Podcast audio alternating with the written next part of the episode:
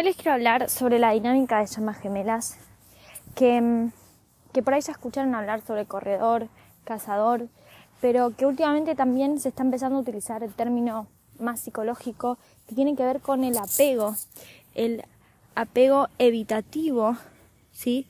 Por ejemplo, para hablar del corredor, ¿sí? Y del eh,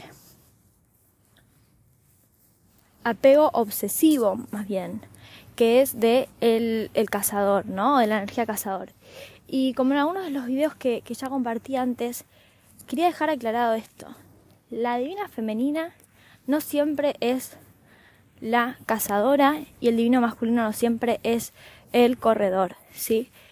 Las energías son simplemente las polaridades del alma. La polaridad femenina, la polaridad masculina. Ahora, la parte del alma que está despierta la parte del alma que está dormida es independiente de si sos mujer, hombre, femenino, masculino. ¿sí? Lo que quiero decir con esto es que el, apego evitativo puede ser de la mujer o puede ser del hombre, de la parte femenina o de la parte masculina, ¿sí? De pero suele ser más bien de la llama gemela que está dormida. El apego evitativo es la llama gemela que está dormida y que justamente está en evasión, evitando la conexión, evitando abrirse al despertar espiritual, a la conexión más grande de lo invisible. Entonces está parado en una realidad más 3D, en querer aferrarse a el ver para creer, a esto tangible, a la realidad 3D que si no lo veo entonces no lo creo, ¿no? Y y muchos en algún momento estamos también en, ese espacio donde decimos, bueno, las llamas gemelas, ¿será real todo esto? Porque la verdad es que es incomprobable, ¿no? Nos gusta como traer la ciencia o verlo en la realidad o, un test. La gente me escribe, quiero saber si es mi llama gemela, ¿no? Como algo que me lo valide eh, o que yo se los valide, no sé, alguien que me lo valide, siempre buscando como afuera, verlo o que alguien me lo dijo, poner la autoridad a algo, a la ciencia, a otra persona, a un test. Entonces, solemos estar ahí, ¿no? Pero este camino nos pide justamente aprender a abrirnos al, al creer, abrirnos a la 5D, a la dimensión invisible que existe, pero que no la vemos que es un poco la analogía del bebé en el útero.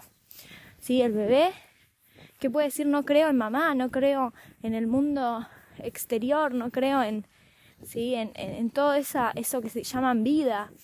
Sin embargo, es real, por más de que creas o no creas, ¿no?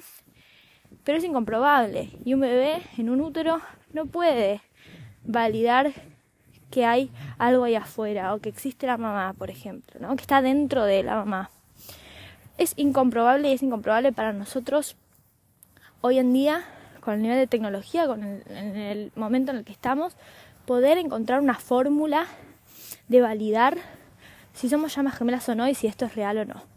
Lo que sí les puedo decir que para aquellos que tienen fe o que les gusta buscar en lo espiritual, ¿sí? las filosofías, la Kabbalah habla de las llamas gemelas, habla de esta polaridad de, que el alma para encarnar en la tierra se tuvo que dividir en dos polaridades, la femenina y la masculina, ¿sí? para habitar la dimensión de la 3D, esa bola de luz tan perfecta y tan eh, con una conciencia tan elevada, tuvo que dividirse para poder entrar a la 3D, ¿sí?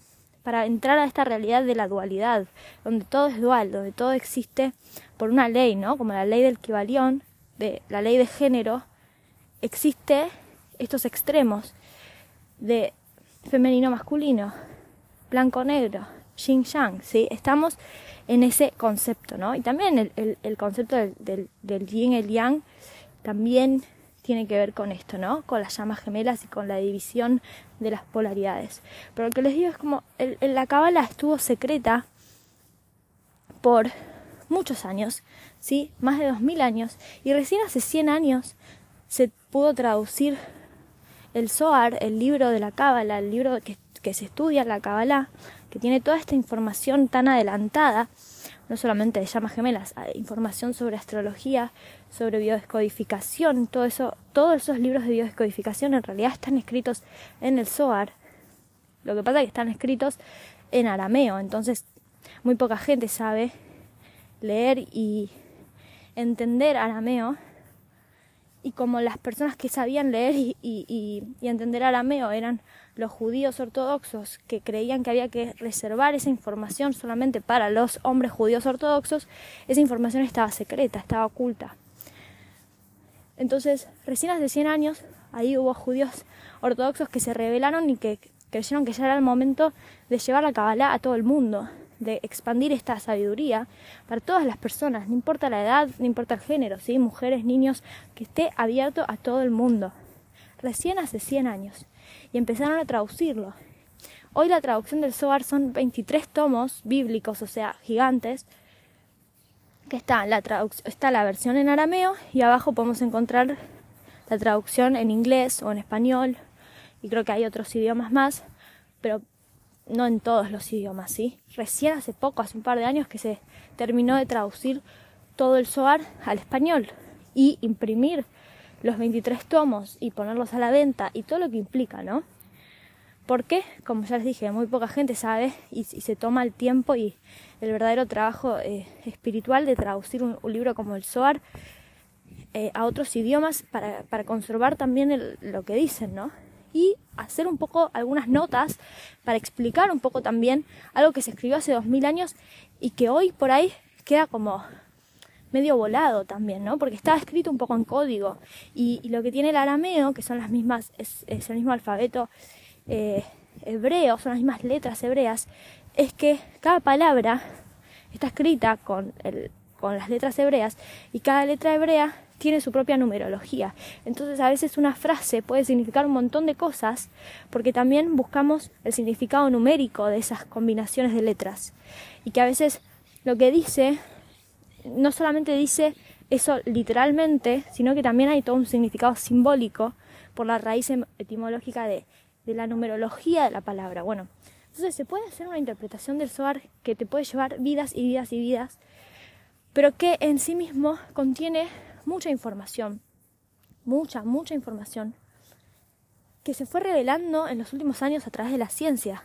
Algo que ya estaba escrito, pero estaba oculto, escrito en el Zohar, como por ejemplo la huella digital, decir que todos tenemos una huella única, ¿no? Decir que todos tenemos una huella única a nivel astrología, el día que nacimos, a nivel eh, huella digital, a nivel ADN. Esto ya está escrito ahí. Y un montón de cosas. Eh, biodescodificación, como les dije. Eh, bueno, tantas, tantas disciplinas, numerología, que surgen de ahí, pero que se fueron esparciendo a lo largo de los años sin siquiera saber que viene del Zohar, porque el Zohar estaba oculto, ¿sí? es como las leyes eh, de la metafísica también, las leyes herméticas, ¿no? porque estaban ocultas. Entonces, toda esta información hoy está ahí disponible, pero sin embargo hay todavía mucha restricción de las personas porque tienen un concepto de que la cábala, no sé, es la cábala que tenemos eh, cuando vemos un partido de fútbol, por ejemplo, ¿no? Acá en Argentina decís cábala y todo el mundo sabe que es la cábala, es la cábala para, para todas esas cosas que haces eh, por buena suerte antes de, por ejemplo, ver un partido de fútbol o, o algún evento importante. No tiene nada que ver con la cábala con el Zohar, con los estudios espirituales. Pero sin embargo el nombre es parecido y la gente ya piensa eso. O también están muy sesgados con la astrología y piensan que la astrología es el horóscopo.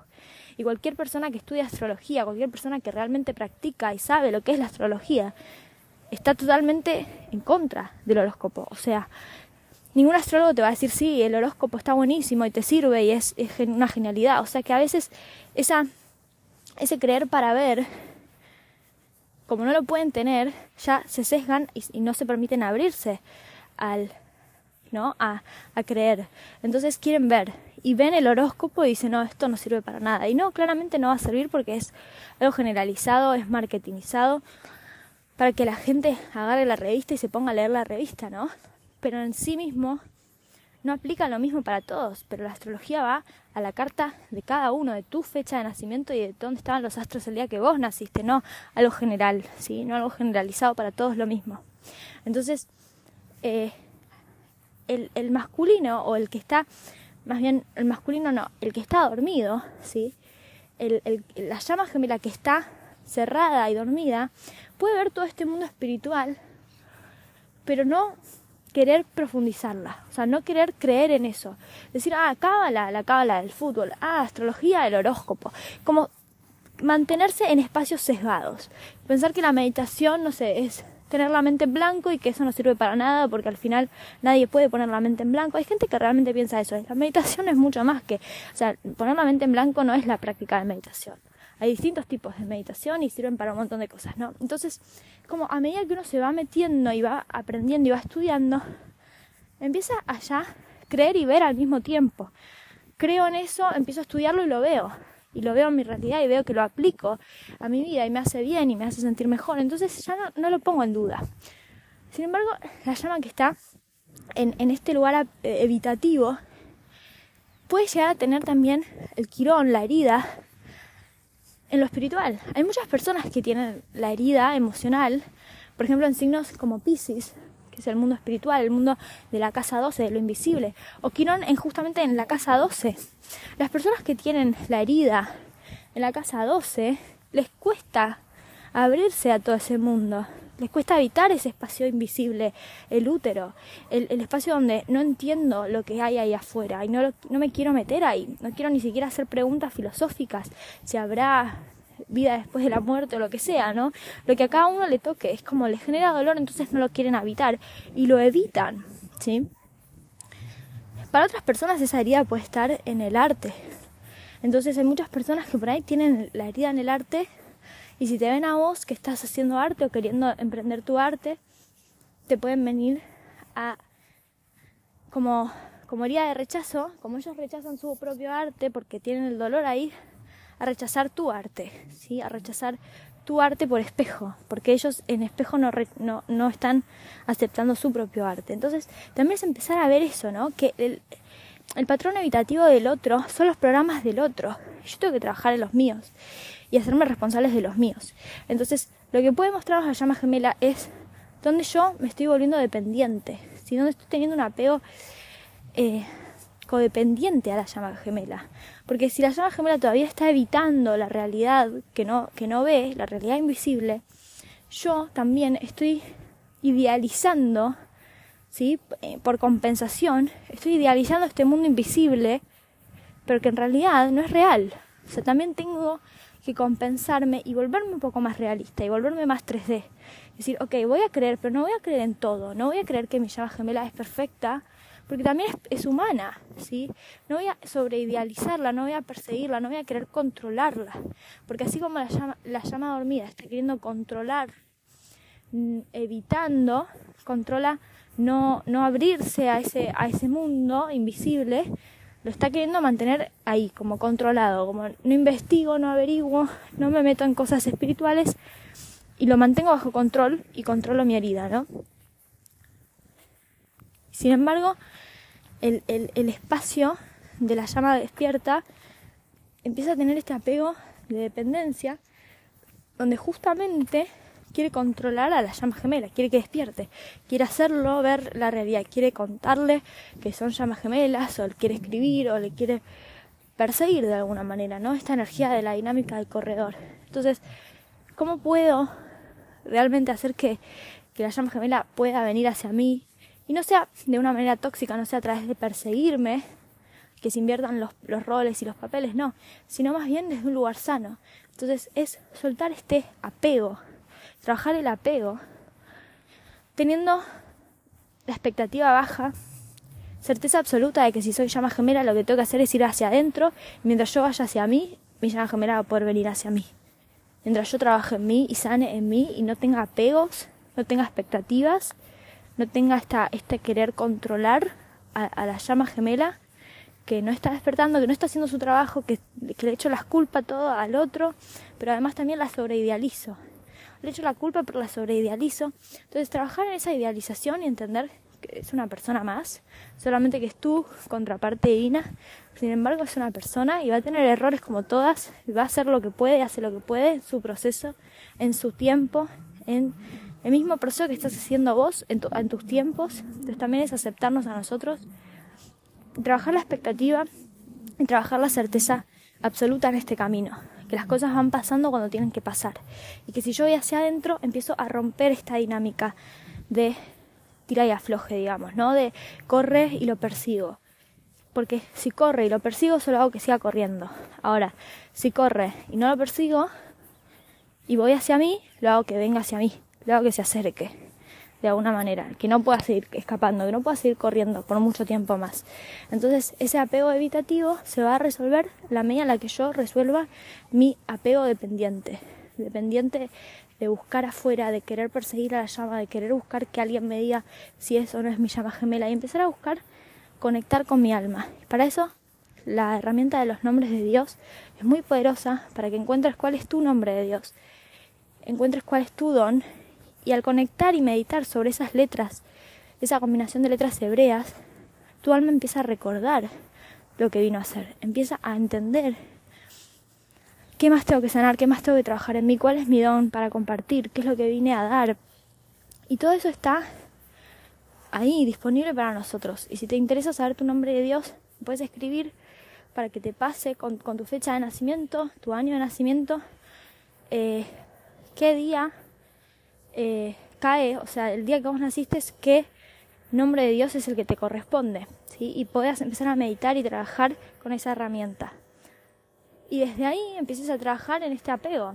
A, cuando dejo de apegarme con la llama y empiezo a, llevar toda esa energía, toda esa energía que antes estaba en perseguir, ahora a perseguirme a mí misma, a, a perseguir a mi alma, a recordar, a usar mi nombre de Dios, a usar las herramientas cabalistas, a conectar con el Zohar, porque simplemente escanear el Zohar, el libro ¿sí? de, la Cábala, ya nos conecta también con toda esa información. Por más de que nosotros no podamos entender el arameo, es una práctica espiritual también mirar esas letras de derecha a izquierda y con el dedo índice ir pasando por encima de las letras y eso se llama escanear el Zohar, ¿sí? es una conexión profunda también, donde a través de los ojos el alma empieza a recordar esa información, empieza a incorporar esa información. Por más de que nosotros no la sepamos entender, o sea, a nivel consciente, está despertando nuestra alma, está despertando con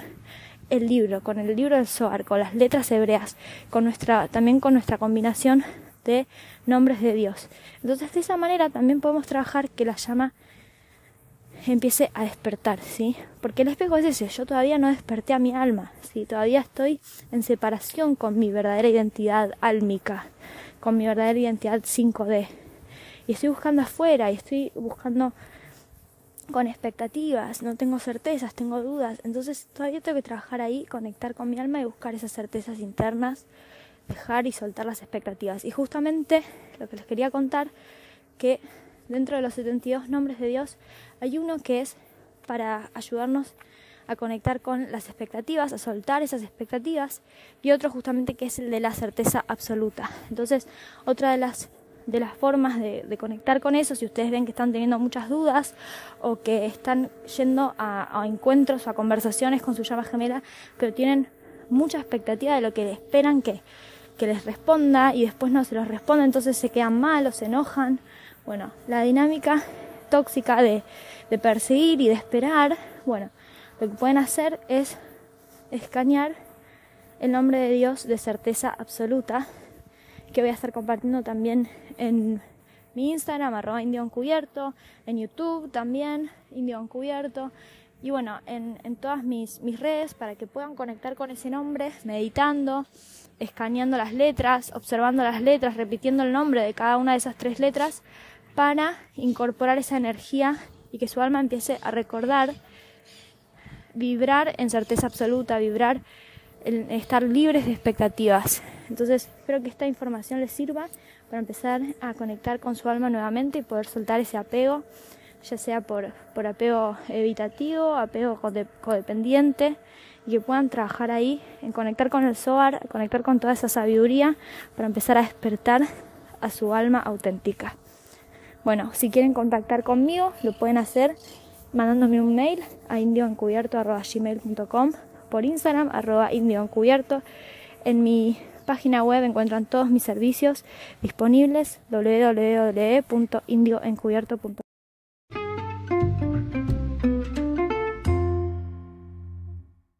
Espero que les haya gustado este episodio. Si quieren contactarse conmigo, pueden hacerlo a través de mi mail indioencubierto.gmail.com o a través de Instagram arroba indioencubierto. Para reservar una asesoría conmigo de coaching individual o grupal, pueden hacerlo a través de estos medios. Los invito a unirse al grupo de Facebook Índigo Encubierto Llamas Gemelas para conectar con otros oyentes y suscribirse a mi canal de YouTube Índigo Encubierto para más información y contenido. Si creen que este podcast puede ayudar a alguien, les agradezco que compartan y me ayuden a ayudar.